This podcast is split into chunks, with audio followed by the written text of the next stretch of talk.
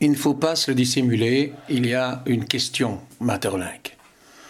On aurait envie de dire euh, le plus grand écrivain belge, hélas, comme, disait euh, Gide à propos de Victor Hugo. Il n'est pas le plus grand écrivain belge, mais il est le plus grand écrivain au sens de l'honorabilité symbolique, puisque il est le seul prix Nobel. Mais autour de cela, on voit avec le temps une très grande ambiguïté, une très grande complexité dans la répercussion. On peut le voir, par exemple, d'un point de vue historique.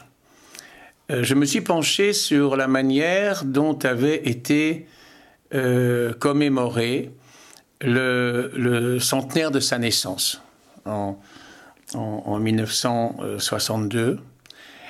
Et bien là, on voyait encore euh, une très grande unanimité dans euh, le respect, l'admiration, euh, la prise en considération, aussi bien nationale que internationale. Cette année-là, on a organisé un colloque à la Sorbonne. il y a eu en Belgique toute une série, tout au long de l'année, de, célébrations de toutes sortes. Jean Cocteau est venu parler de lui parmi les, les hôtes étrangers les plus, les plus considérables. Euh, je me souviens qu'il y a eu une séance académique à laquelle je n'y étais pas, mais j'ai trouvé ça dans les annales, ont assisté à l'époque le roi et la reine. Tout ça allait absolument de soi.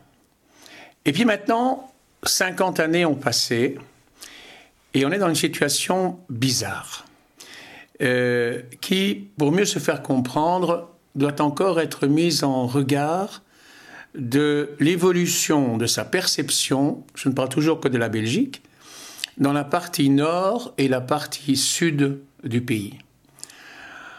En 62, Maeterlinck est considéré unanimement comme un grand auteur belge, de langue française, d'origine flamande, et ça ne semble pas poser de problème majeur.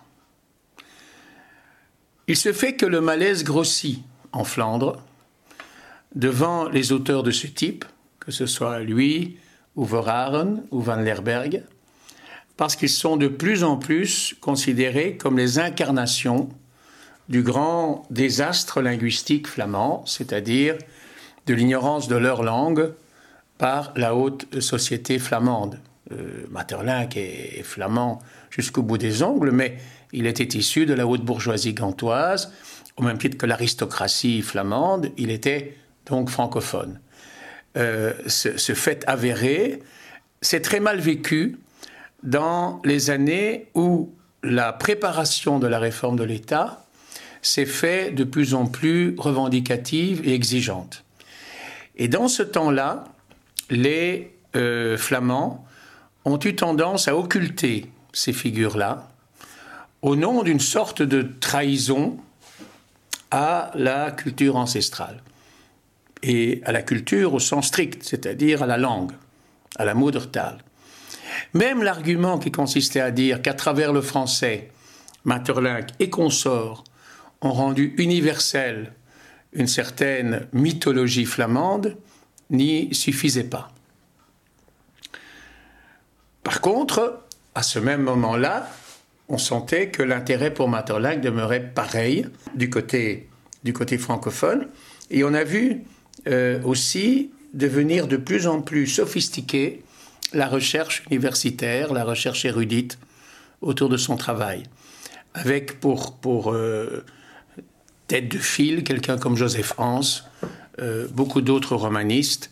je citerai Marc Wachber, Fabrice van de Kerkhove, les, travaux qui se sont faits aux archives et musées de la littérature, tout cela indique bien un intérêt académique au sens universitaire du terme, mais réel autour de Maeterlinck. Ça, c'est un phénomène qu'on peut situer clairement il y a une vingtaine d'années, 20, 25 ans. Aujourd'hui, les choses ont encore changé.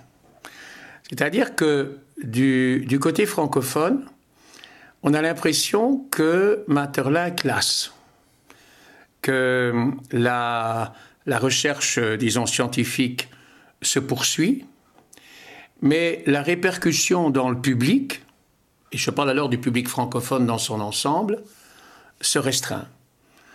La preuve en est, par exemple, que euh, j'ai moi-même euh, participé à des démarches qui auraient visé à ce que l'œuvre de Maeterlinck, au moins partiellement, paraisse dans la Pléiade. Euh, ce sont des démarches qui n'ont pas abouti. les responsables de la collection, je l'ai entendu de mes propres oreilles, disaient c'est un auteur qui n'intéresse plus grand monde, éventuellement le théâtre, mais pas tout le théâtre. Donc, je ne parle pas seulement de la perception de Maeterlinck en Belgique francophone, mais dans la francophonie.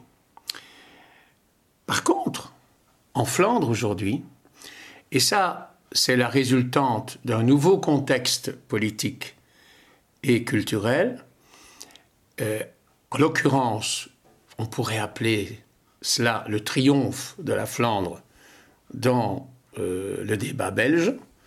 Aujourd'hui, au contraire, on récupère Maeterlinck. Et on a vu plusieurs manifestations. Euh, une belle exposition Maeterlinck-Verhaeren à Saint-Amand, la, ville natale de, de Verhaeren. L'exposition de Gand, euh, au musée de Gand, sur ses relations avec cet artiste formidable qui est Georges Mine. Et puis même le tournage d'un film de long métrage par un jeune réalisateur flamand qui transpose l'oiseau bleu en Afrique centrale. Le film, j'ai pas eu l'occasion de le voir, mais il paraît qu'il est saisissant. Donc, Maeterlinck redevient flamand, si l'on peut dire, dans une Flandre rassurée de son sort et terriblement accaparante de son patrimoine, et qui peut en plus le financer avec des moyens que la francophonie n'a pas. Or, si on regarde les choses euh, plus artistiquement, plus froidement, plus esthétiquement, je ne pense pas que Maeterlinck ait cessé d'intéresser les, sensibilités. En tout cas, pas au niveau du théâtre. Et ce n'est pas seulement à cause du travail magnifique dont j'ai beaucoup rendu compte d'Henri Ronce autour de, de, Maeterlinck, mais aussi d'autres euh, metteurs en scène. Je pense à Julien Roy. Je pense à une jeune metteuse en scène qui est Jasmina Douyeb, qui a, qui a réalisé Une princesse Malène absolument euh, magnifique il y a quelque temps. Beaucoup de, praticiens trouvent chez Maeterlinck ce que Maeterlinck offrait dans son théâtre, c'est-à-dire un théâtre euh, dépourvu d'action spectaculaire, entièrement axé sur l'intériorité des personnages, sur l'ambiguïté du langage, sur la relativité du mot par rapport au symbole, l'originalité symbolique de Maeterlinck peut s'approcher un peu comme on le fait aujourd'hui dans un théâtre qui s'écarte de plus en plus du texte pour se euh, concentrer sur le signe et où on ne peut plus très bien voir d'ailleurs la frontière exacte entre, par exemple, théâtre et, et danse. Maeterlinck a véritablement préfiguré ça. Et, le fait qu'il ait intéressé ces génies de la mise en scène, qui ne sont pas du tout contestés aujourd'hui, que sont Stanislavski, Meyerhold, Reinhardt, Luniepo, prêche évidemment pour lui, parce que énormément de metteurs en scène actuels renvoient à ces maîtres du tournant du 19e vers le 20e siècle. Que, au fond, Maeterlinck incarne le mieux. Et pour ma part, qui me suis beaucoup intéressé à cette époque, euh, notamment auprès des, dramaturges scandinaves, c'est-à-dire euh, Ibsen et Strindberg. Euh, la proximité entre les deux, la sensibilité qu'avec Maeterlinck à l'égard de l'œuvre d'Ibsen, par exemple, dans ses travaux, font bien la preuve, montre qu'on a un auteur qui, au fond, perd beaucoup à n'être abordé que dans le contexte belge. C'est un auteur du tournant vers le XXe siècle. Son œuvre principale est écrite entre 1890 et 1910, et pourtant il a vécu jusqu'à 49. Il s'est un peu trop survécu, ça c'est vrai.